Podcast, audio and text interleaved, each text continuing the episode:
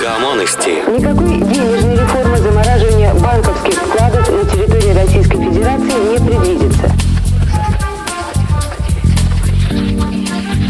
Охмурительно и емко.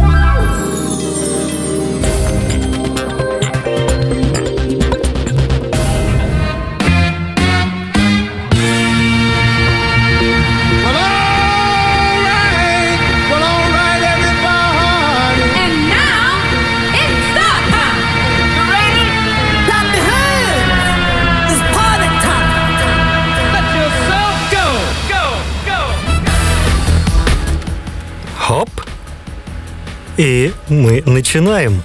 Для тех, кто слушает интернет-радио, находясь в машине, где-нибудь в такси, и таксист слушает и знает, что слушает, а он слушает радио нестандарт, а для тех, кто вдруг впервые нас услышал, я напоминаю и просто объявляю, что вы слушаете радио нестандарт. Это проект коммунности про новости. И в нашем чате уже вижу первый комментарий, такой прям приятный комментарий. В 00 минут правильное время. Э, Пишут нам, ура, коммунности. Да, если вам интересно, заходите в наш чат, можете пообщаться здесь с нашими активными э, слушателями и писателями в чате. Это очень просто. Заходите радионестандарт.ру, нажимаете чат и все получается, все получается, потому что с радио нестандарт по-другому не бывает. Все наши слушатели это очень успешные люди, у них всегда все получается. Ну а теперь, дамы и господа, Конечно же, сегодня будет обзор событий за 2, за 3, за 4 июля. Ну, это само собой разумеется. Но я хочу поделиться, я думаю, многие это уже видели, но вдруг вы это не заметили, вас это обошло стороной, то хи-хи. Я хочу поделиться этим замечательным интервью. Я его обрезал, ну, чтобы саму суть только сохранить. Это губернатор Красноярского края поговорил с местными жителями. Ну, послушайте, это же прекрасно, ребят. Может пойти в губернаторы, а? Я научусь так разговаривать. Я, я обязательно, я, я все, все силы приложу, чтобы именно так говорить. Чтобы внушать в людей уверенность. Чтобы их сомнения превращались в их волю. Чтобы они радовались при виде меня и понимали, что все всегда получится. Ну что ж, давайте дадим ему слово.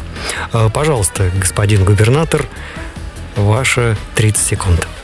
Что вы хотите мне сказать? Нет, не просто... Права мне качнуть? Я тоже вам сейчас Я могу не качаю, я спрашиваю. Поэтому и мы дорогу видели, и котельную видели, и все. И губернатор Я, рай. я спрашиваю, если ее размы, если ее размоют, что нам делать? Что теперь? То есть вы хотите, чтобы мы сейчас асфальт положили, чтобы потом было труднее э, в случае чего вскрыть, чтобы убрать воду, да? Реконструкцию сделать дороги. Ну вот давайте мы сейчас разберемся, не разберемся, а вот преодолеем эту ситуацию. Так что да, дамы и господа, давайте мы сейчас, значит, разберемся, не разберемся. Что вы хотите? Что вы хотите, дамы? Что, что, что вы хотите тут? Разберемся сейчас, не разберемся. Начнем сейчас программу, не начнем. С обзора 2 не 2 июля. Качнем. Мы качнем сейчас. Сейчас качнем, потом разберемся, не разберемся. Все, качнем, не разберемся, разберемся. Разберемся, не разберемся, значит. Значит, пора начинать, не начинать, тем более уже три минуты. Итак, 2 июля, помчались. 2 июля 1714 год. Родился немецкий композитор Кристоф Виллибальд Глюк, автор опер «Орфей и Эвридика», «Парис и Елена», «Ифигения в Тавриде». Прежде чем приступить к работе, я стараюсь забыть, что я музыкант. Об этом когда-то писал сам Глюк. Также он считал, что музыка призвана сопутствовать поэзии, усиливать выражаемые в ней чувства.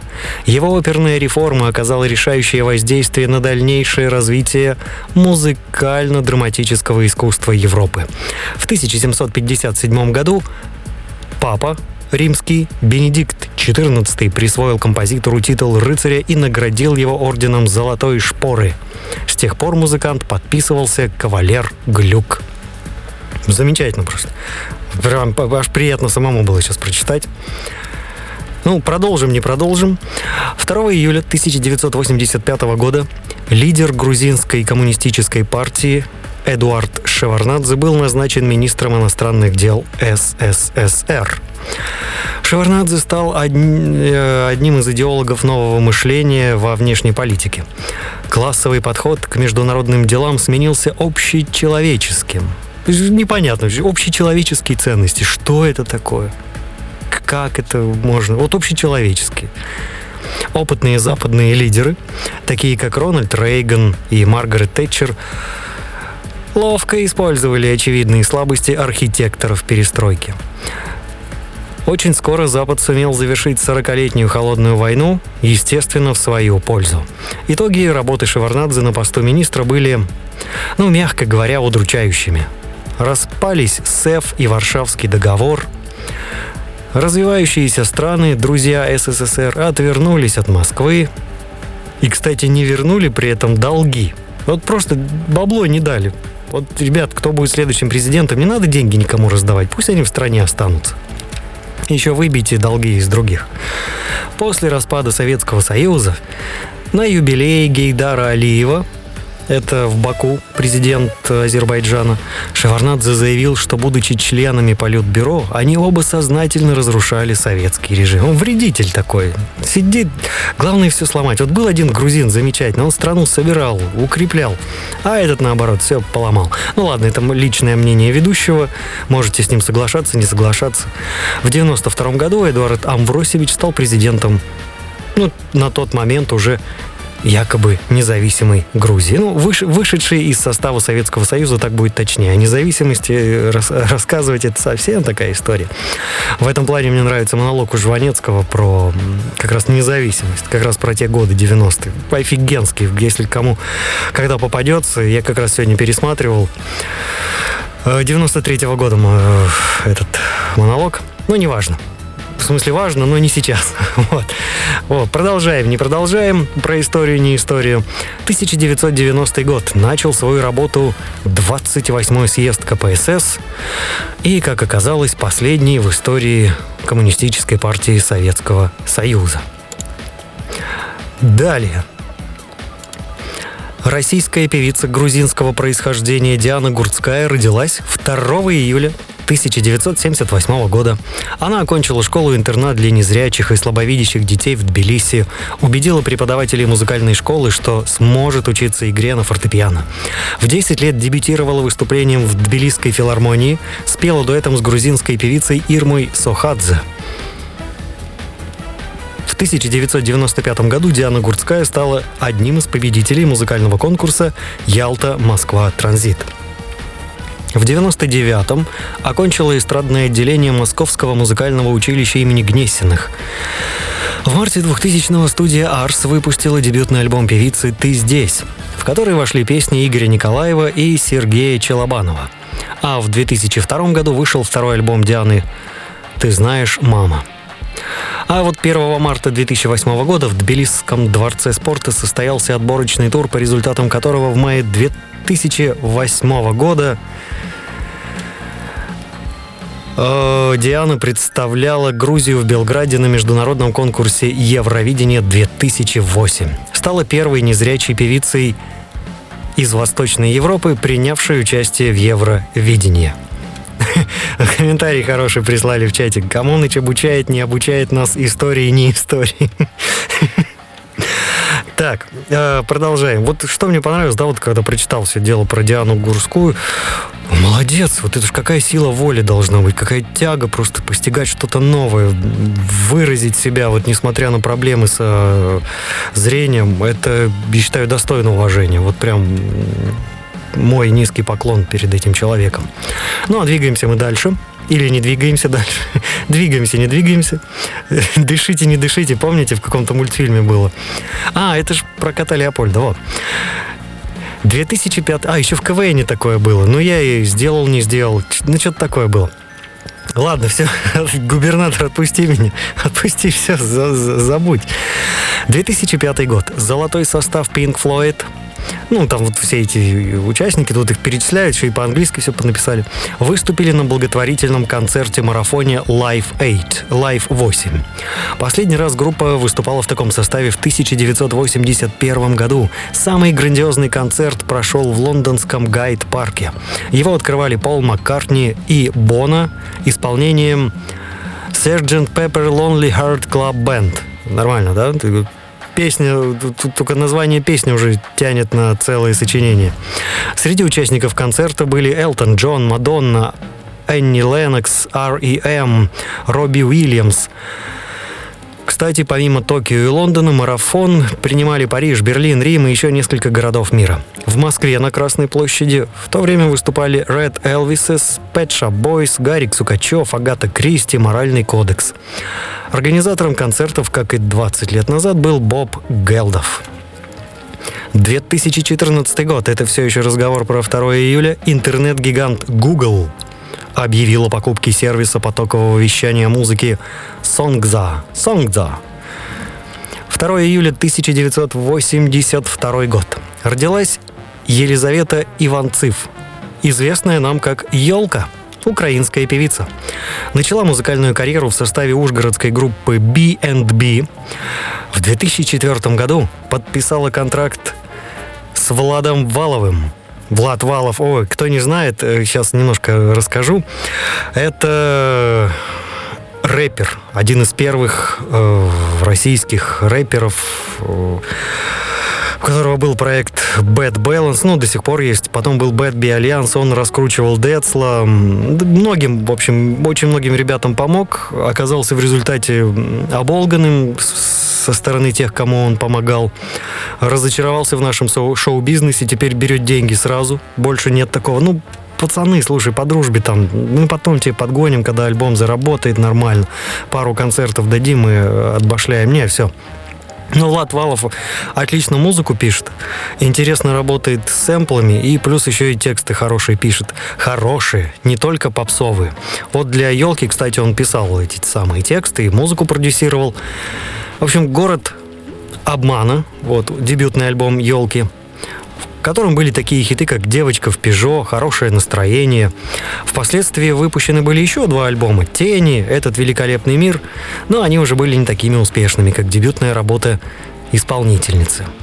Кстати, «Елка» дважды обладательница премии «Золотой граммофон» за песни «Мальчик-красавчик» и «Прованс». Вот, кстати, странное дело. Я слушал вот тот первый альбом, я помню свои ощущения. Я вообще не понял, как те песни, которые понравились мне, вообще нигде не играют. А вот там какие-то Прованс, мальчик-красавчик, хорошее настроение, девочка в пижо, они как раз звучат. Ну что ж такое-то? Что мне за вкус-то такое вообще? Э, она также была номинирована на премии RMA канала MTV. В 2011 году признана певицей года по версии журнала «Гламур» и вошла в десятку самых успешных деятелей украинского шоу-бизнеса по версии журнала «Фокус». В этом же году была признана певицей годой, годой, года на премии ZD Awards газеты «Комсомольский комсо...» Бла, московский комсомолец. Губернатор, отпусти меня. Отпусти, не отпусти, а ты на меня плохо повлиял. Я заразился. Промахиваюсь мимо букв. По этому поводу предлагаю потанцевать. И не только потанцевать. А еще что-нибудь из э, истории радио. Вот я сегодня выбрал сюжет про прозвище англичан. Как бы их, как их, не как бы, а как их называют в разных странах. Давайте мы послушаем сначала музыкальную работу от проекта Utah Saints Power to a Beats. После этого послушаем архивную радиозапись с радиостанции BBC. И обратите внимание, будет ее вести Сева Новгородцев, легенда русскоязычного радиовещания. Приступаем мои юные радиослушатели.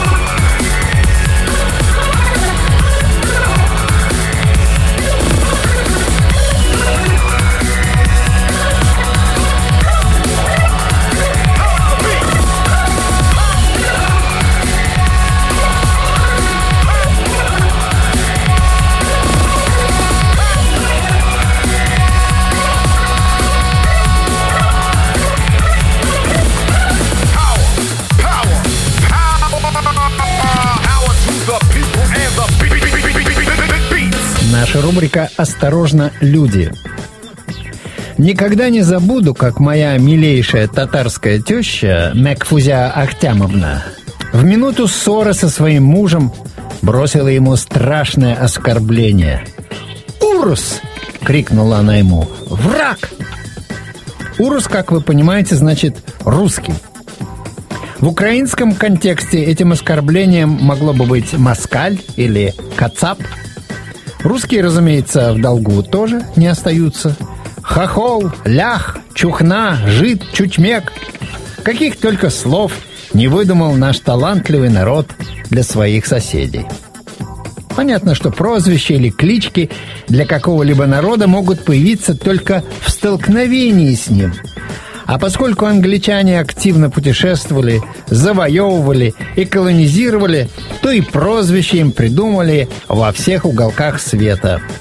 Я кое-что подобрал, зная, что термины такие по отношению к другим всегда приятно слышать.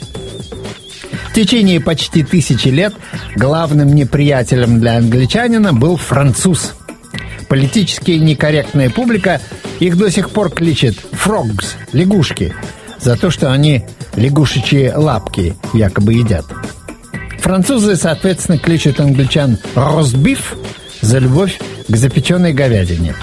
В Польше британцев за чрезмерную пунктуальность и поминутное выполнение расписания дня прозвали «five o'clock», то есть «пять часов», время, когда англичане раньше пили полуденный чай. Хотя могут в Польше назвать также «ангол» или словом «англик». У меня есть один знакомый, русский, которого здесь бросила жена. Так он долго утомлял меня разговорами. «А моя-то, — говорил он, — к Англику ушла!» В Голландии живет народ либеральный, поэтому и прозвище там получилось необидное. «Линксриерс» — левосторонние, поскольку англичане ездят по левой стороне улицы. Голландцы, кстати, тоже так ездили. Более того, вся Европа ездила когда-то по левой стороне. Но в 1795 году Европой завладел узурпатор Наполеон и заставил всех ездить по правой. В Аргентине после проигранной войны за Фольклендские острова англичан прозвали «пиратос». Английские туристы, приезжающие в Португалию, вошли в национальное сознание со своим постоянным «come on, come on, давай» или «пошли». Поэтому португальское прозвище англичан «os camones». Отношения Китая с Англией, исторически говоря, складывались нелегко. Две опиумные войны, в которых Англия выступала как государство-наркодилер, боксерское восстание, захват Гонконга. Если в России детей пугали милиционером, то в Китае после всех страхов детишек стращали белым призраком. Гуай-ло – призрак мужской или гуай-пор – признак женский призрак. Прошли годы, Сейчас уже жители Гонконга такое прозвище почитают за честь. Германия родила презрительную кличку Инселафе, что значит «островная обезьяна». Самое мое любимое прозвище для англичан придумали на языке суахили. Это слово «мзунгу» в буквальном переводе «человек без запаха». Это то, что я теперь себе говорю по утрам, выходя из душа – Мзунгу. Множественное число от мзунгу – это базунгу, а презрительный вариант этого выражения применительно для хилых или малорослых англичан – это казунгу. Как видите, палитра обидных прозвищ для англичан в разных уголках планеты широка и разнообразна. Как сказал поэт, выбирай на вкус. thank you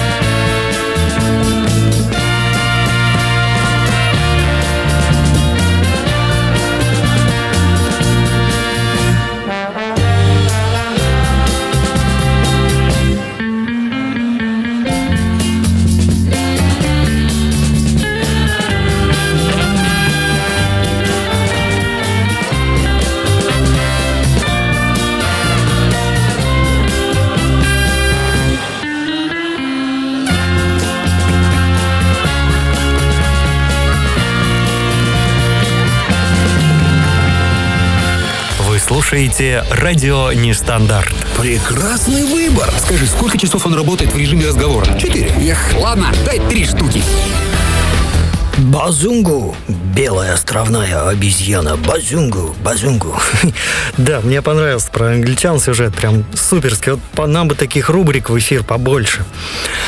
Ах, мечты, мечты, мечты, мечты, да. Насчет мечты, кстати, если вдруг нас слушает кто-то из тех, кто хотел бы поучаствовать в проекте коммунности и попомогать, то приглашаю, потому что очередной человек, который должен был сегодня быть уже в эфире, все прям мы обговорили, уже все сто пудов. тоже не смог. Так что, если у вас есть возможности, и к этим возможностям еще желание, или есть желание к нему возможности, то я рассмотрю, не рассмотрю ваши предложения для участия не участия в нашем проекте. Но это так, короткий анонс. Если что, я все равно дам объявление по интернету. Там будем смотреть. Так, теперь, дамы и господа, возвращаемся к нашей основной теме. Это коммунности про дни месяца в истории. 3 июля. Теперь 3 июля. 1461 год. Родился французский король Людовик XI. Король-дипломат, один из родоначальников современного дипломатического искусства. Он был один из самых образованных людей своего времени. Покровительствовал наукам и искусствам, особенно медицине и хирургии. Реорганизовал медицинский факультет в Парижском университете, основал типографию в Сорбонне и вообще способствовал распространению книгопечатания, поощрял торговлю и промышленность. Франция обязана ему организацией почтовой службы. Да, весь мир обязан господину Наполеону за то, что он из левостороннего движения все перевел в правостороннее. Ну, вы об этом слышали, я просто еще раз, еще раз повторил, чтобы закрепить, так сказать. 1883 год. Родился Франц Кавка. Немецкий писатель, австрийский чиновник, еврейский страдалец и гражданин Чехословакии. Мы рождены, чтоб Кавку сделать былью. Так шутили в советскую эпоху интеллектуалы, перефразируя начало известной песни про авиаторов. Кавка вошел в нашу жизнь как писатель, создавший потрясающий по своей глубине образ бюрократической машины, управляющей обществом. Оковы измученного человечества сделаны из канцелярской бумаги, утверждал он. Кавка тосковал об утерянном рае и называл писательство формой молитвы. Мир его произведений – абсурд, реальность ночных кошмаров и нескончаемый судебный процесс. «День – великий волшебник», – признавался Кавка. Возможно, он отвлекает от мрака внутреннего мира. Хорошо, когда свет берет верх над человеком. Если бы не было этих страшных бессонных ночей, я бы вообще не писал. Первый в мире телевизор с механической разверткой, изобретенный учеником Бо- Бориса Розинга или Бориса Розинга, Владимиром Кузьмичем Зворыкиным, уехавшим из России в США, был продан 3 июля 1928 года. Качество картинки оставляло желать лучшего, лишь силуэты да игра теней. Но, тем не менее, различить, что именно показывают, было возможно – 1954 год. В Великобритании отменена карточная система. 1996 год. Борис Ельцин избран президентом России на второй срок. О, кто помнит эти лозунги, да, голосуй или проиграешь. Было такое. Танцы с оркестром, с группами всякими выступления. Ну, в общем, веселый был президент. Лаура или Лора, как ее еще называют, Браниган, родилась 3 июля 1957 года. О ком я говорю? Об американской певице, танцевальные хиты которой царили в радиоэфире Германии и других, стан... и других стран континентальной Европы на протяжении 80-х годов. Будущая королева евродиска начинала карьеру, выступая в мюзиклах. В 70-х работала бэк-вокалисткой у Леонарда Коэна – в 1982 году Браниган выпустила дебютный альбом танцевальной музыки. Песня «Глория» достигла в Billboard Hot второго места и была не... Ой, Опять губернатор во мне проснулся. Что ж такое-то, а? Вот, вот интересно, почему это про- проскакивает. В общем, песня «Глория» в Billboard Hot 100 достигла второго места и была номинирована на Грэмми, а в Германии стала самым крупным хитом года, положив начало эпохи Евродиска. Если слава Браниган в США носила мимолетный характер, то на европейском рынке ей удалось закрепиться как одной из самых успешных исполнительниц десятилетия. Визитной карточкой Лауры Браниган стал диско-хит «Self Control» из одноименного альбома 1984 года. Сценический имидж Браниган послужил образцом для многих европейских проектов тех лет, в том числе и для советского ансамбля «Мираж». Музыка нас связала, тайною нашей стала. Всем уговорам твержу я в ответ, нас не разлучат, нет. Вроде, ну, они это пели, вроде, вроде да. В 90-е новые записи Браниган появились, появлялись нерегулярно, и с годами певица все меньше и меньше пела и больше и больше играла в телесериалах. Лестные отзывы получила роль Лауры Браниган в бродвейском мюзикле Love Дженнис, в котором она сыграла Дженнис Джоплин. Давайте вспомним прекрасный вокал и прекрасные песни Лоры Бренниган. Self Control, о котором мы буквально только что и рассказывали.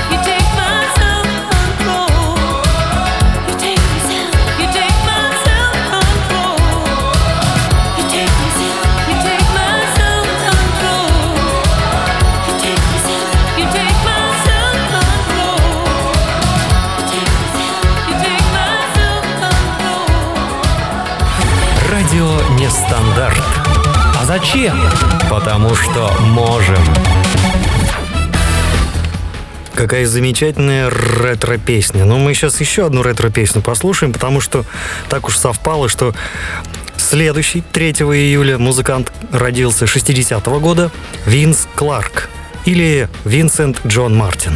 Британский поп-музыкант и автор песен, один из основателей Depeche Mode.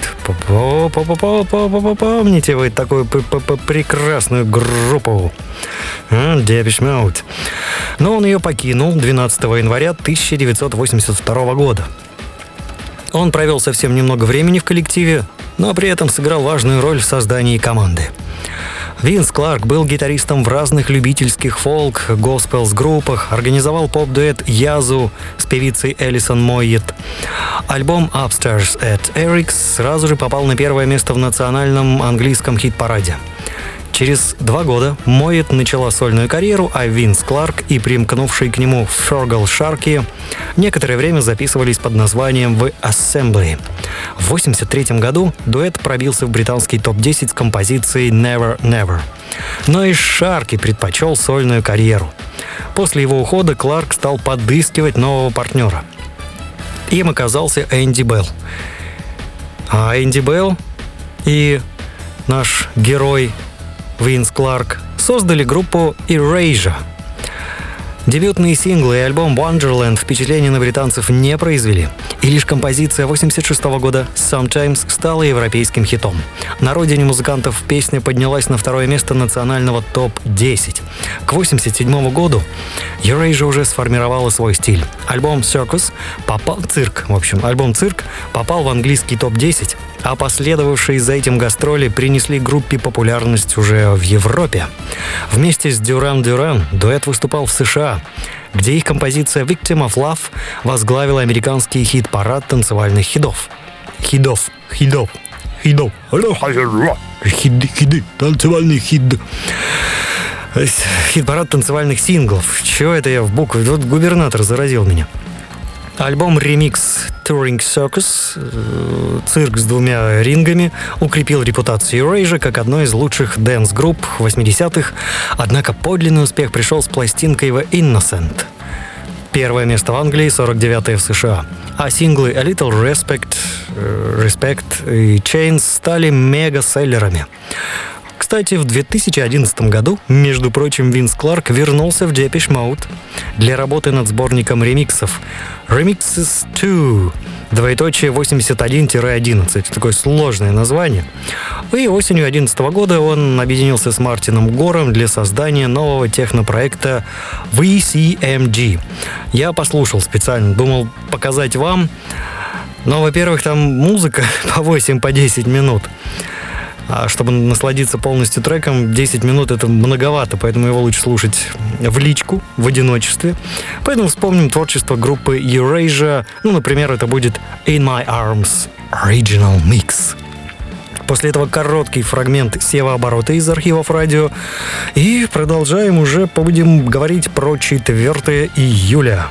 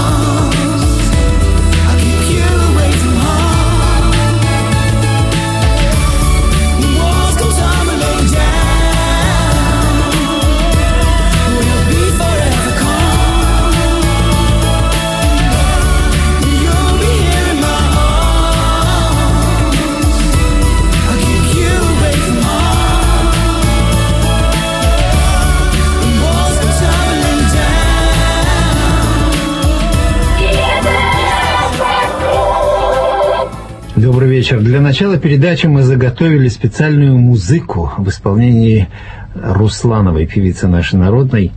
Но песня исчезла где-то в глубинах электронных машин, поэтому мне придется самому петь первые строки.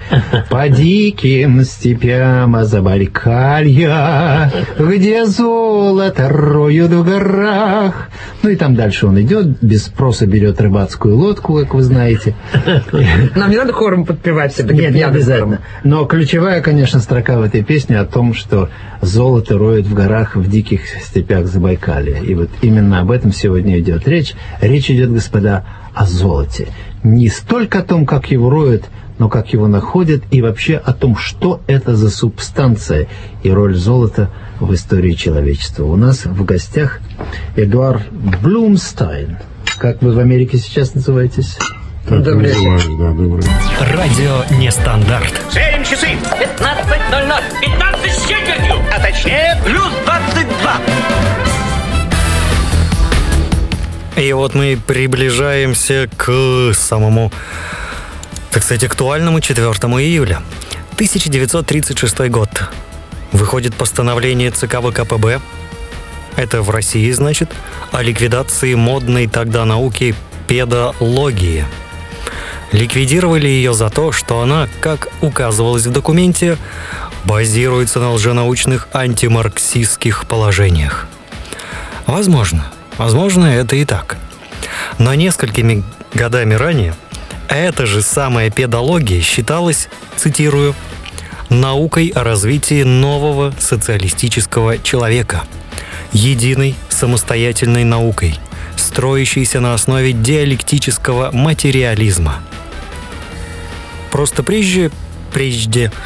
Просто прежде педагогия была полезна, ибо доказывала, что плохие условия влияют на ребенка отрицательно, задерживая его развитие. Но в 1936 году, когда социализм объявили построенным, а анкеты по-прежнему показывали, что дети живут в неважных условиях, педагогия вдруг стала вредной. Напомню, в ряде вредных, в ряду вредных наук она оказалась не первой. За ней последовали генетика, социология, психоанализ, кибернетика. Такие времена были. Такие были нравы. 1776 год, но об этом надо сказать, ну, потому что надо. Я кратенько, кратенько, буквально секунду. Подписана Декларация независимости США. Все, вот. Не будем сейчас, да, уходить в большую и долгую историю. Я думаю, на всех каналах сегодня об этом рассказали. Но мы просто упомянем. А то, вот то, о чем сейчас прямо приятно-приятно рассказывать, это сказка «Приключения Алисы в стране чудес». Она была написана английским математиком, поэтом, прозаиком Чарльзом Людвиджем Доджсоном под псевдонимом Льюис Кэрролл и издана 4 июля 1865 года. В ней рассказывается о девочке по имени Алиса. Но я думаю, это знают, ну, все наши, хотя бы наши слушатели точно знают. Алиса попадает сквозь кроличью нору в воображаемый мир, населенный странными антропоморфными существами. Сказка пользуется устойчивостью... Бла. Сказка пользуется устойчивой популярностью как у детей, так и у взрослых. Да-да-да. Книга считается одним из лучших образцов литературы в жанре абсурда. В ней используются многочисленные математические, лингвистические, философские шутки и аллюзии. Ход повествования и его структура оказали сильное влияние на искусство. Особенно на жанр фэнтези. Вот даже в нашем чате уже пишут «Обожаю!» Да, потому что Алиса рулит. Алиса за best. Ну, мы ж по-английски тоже умеем.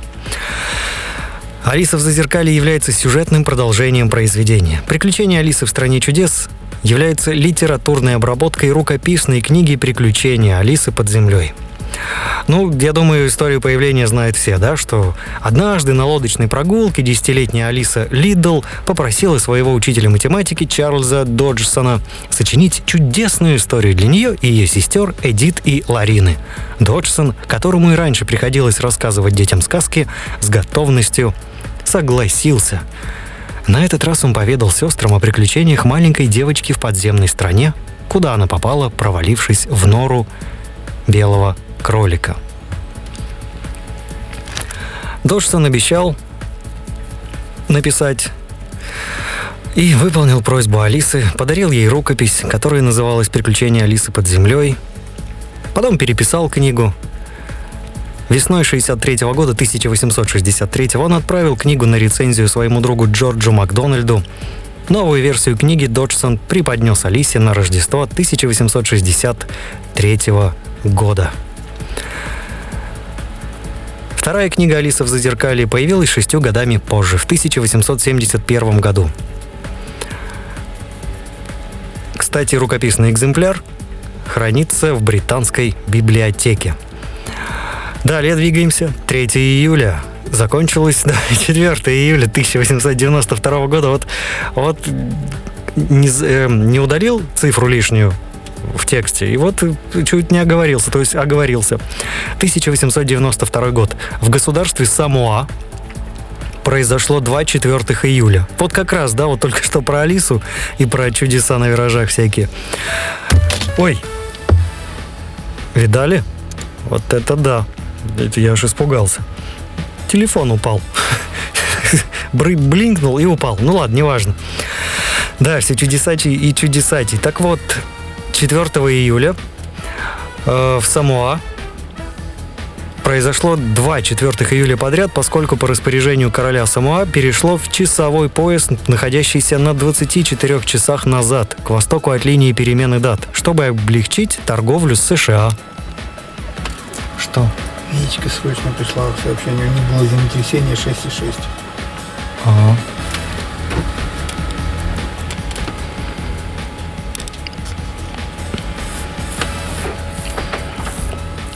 1950 год в эфир вышла радиостанция «Свободная Европа».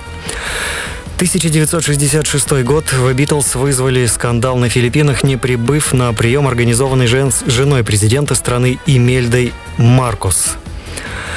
1987 год. В Москве прошел четвертый фестиваль «За мир» с участием The Dobby Brothers, Сантана, Бонни Райт, а также советских рок-групп. И мне только что сообщили, что в Лос-Анджелесе произошло землетрясение 6,6 баллов. Только что. Вот все прям вживую происходит. 4 июля 1923 года Совнарком СССР принял декрет о радиостанциях специального назначения, предоставивший право государственным партийным и профсоюзным организациям сооружать и эксплуатировать приемные радиостанции, как в то время назывались радиоприемники. «Серебряный дождь» впервые вышел в эфир 4 июля 1995 года. Это первая в континентальной Европе радиостанция, которая осуществила трансляцию собственного эфира в сети интернет в режиме реального времени. Музыкальный репертуар «Серебряного дождя» весьма разнообразен, ну, как и любой нормальной радиостанции. Там и ретро-мелодии 60-х, диско 70-х, 80-х, хиты 90-х. Радио ориентируется на интеллигентных людей, готовых оценить качественную музыку. На «Серебряном дожде» не звучат так называемые народные хиты, составляющие основу музыкального репертуара большинства радиостанций. Засим все. Подвязываем. Но сегодня так вот все быстро пролетело. Я даже, даже, даже чуть был не готов, что так быстро, у нас еще целых 10 минут. Давай, у меня есть музыка, прекрасная музыка на радио нестандарт. Архивные фрагменты из архива, так будет точнее. И после этого будем прощаться. Даже на всякий случай попрощаюсь сейчас, потому что мне надо кое-что сейчас в данный момент уточнить по ситуации в Лос-Анджелесе, потому что у меня там родственники.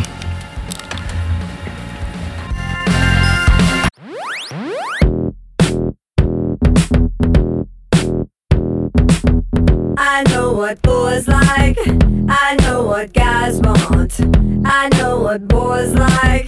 I got what boys like.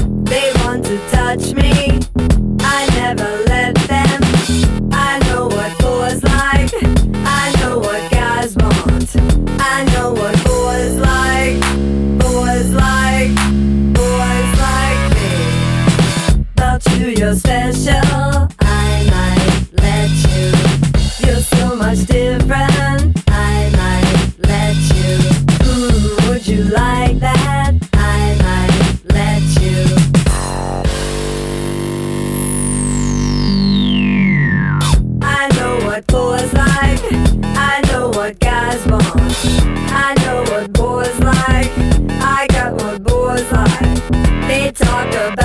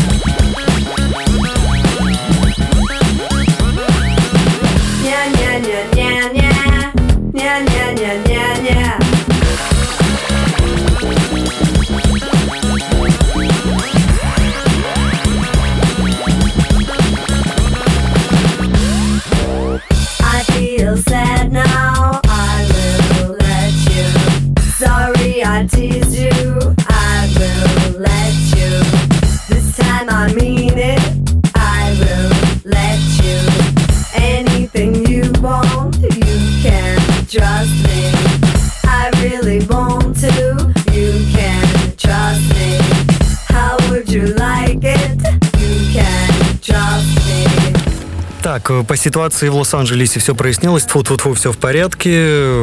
Оно было недолгим, землетрясение, так что все живы, все здоровы. За сим со своей стороны со всеми прощаюсь. Будьте в тонусе, берегите себя. В этом мире мир в себе, своих близких и всегда приятных новостей. Ну и, конечно, фрагмент из истории радио. Говорим на тему феминизм. Сегодня Хрусталев, Аня Борисова здесь. Если и смс есть, там, Мы читани. становимся самостоятельными, потому что мужики такие только языком чешут, а на деле... Так и домо- девушкам нравится иногда, когда мужчины язык- языком чешут, нет? Это тяжелый труд, очень тяжелый. Подпись Аркадон. Необычный ник для домохозяйки. Необычное занятие для домохозяйки. Ау, мужики, не сходите с ума, мы сможем без вас обойтись. А вот вы... Что бы ты без меня делала? а? Всех домохозяек налесоповал от славы. Вот ответ. Ты думала о том, что такое независимая женщина? Независимая да? женщина... Работает налесоповали. Нет, сейчас прочту ответ. Независимая женщина тратит бабло только на себя, ходит куда хочет и спит с кем хочет. И это круто. А вот смс еще от одной, видимо, независимой женщины. Я работаю по 24 часа 20 дней в месяц. Да еще в выходные стою возле плиты по 4 часа. Бегаю по магазинам, успеваю в спортзал, ломаю голову, как заработать денег. И так 4 года семейной жизни. Я только не понял одного. По 24 часа работы, а и рекорд, да, из них там три ч- 32 часа в день слушаю рекорд. Как ты успеваешь слушать-то радио? А Ответ где- тишина. Внешность для женщин – это бизнес или что-то другое? А?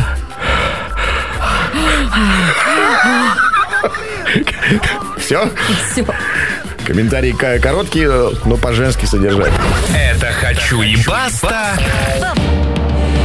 Коммонности. Охмурительно и емко.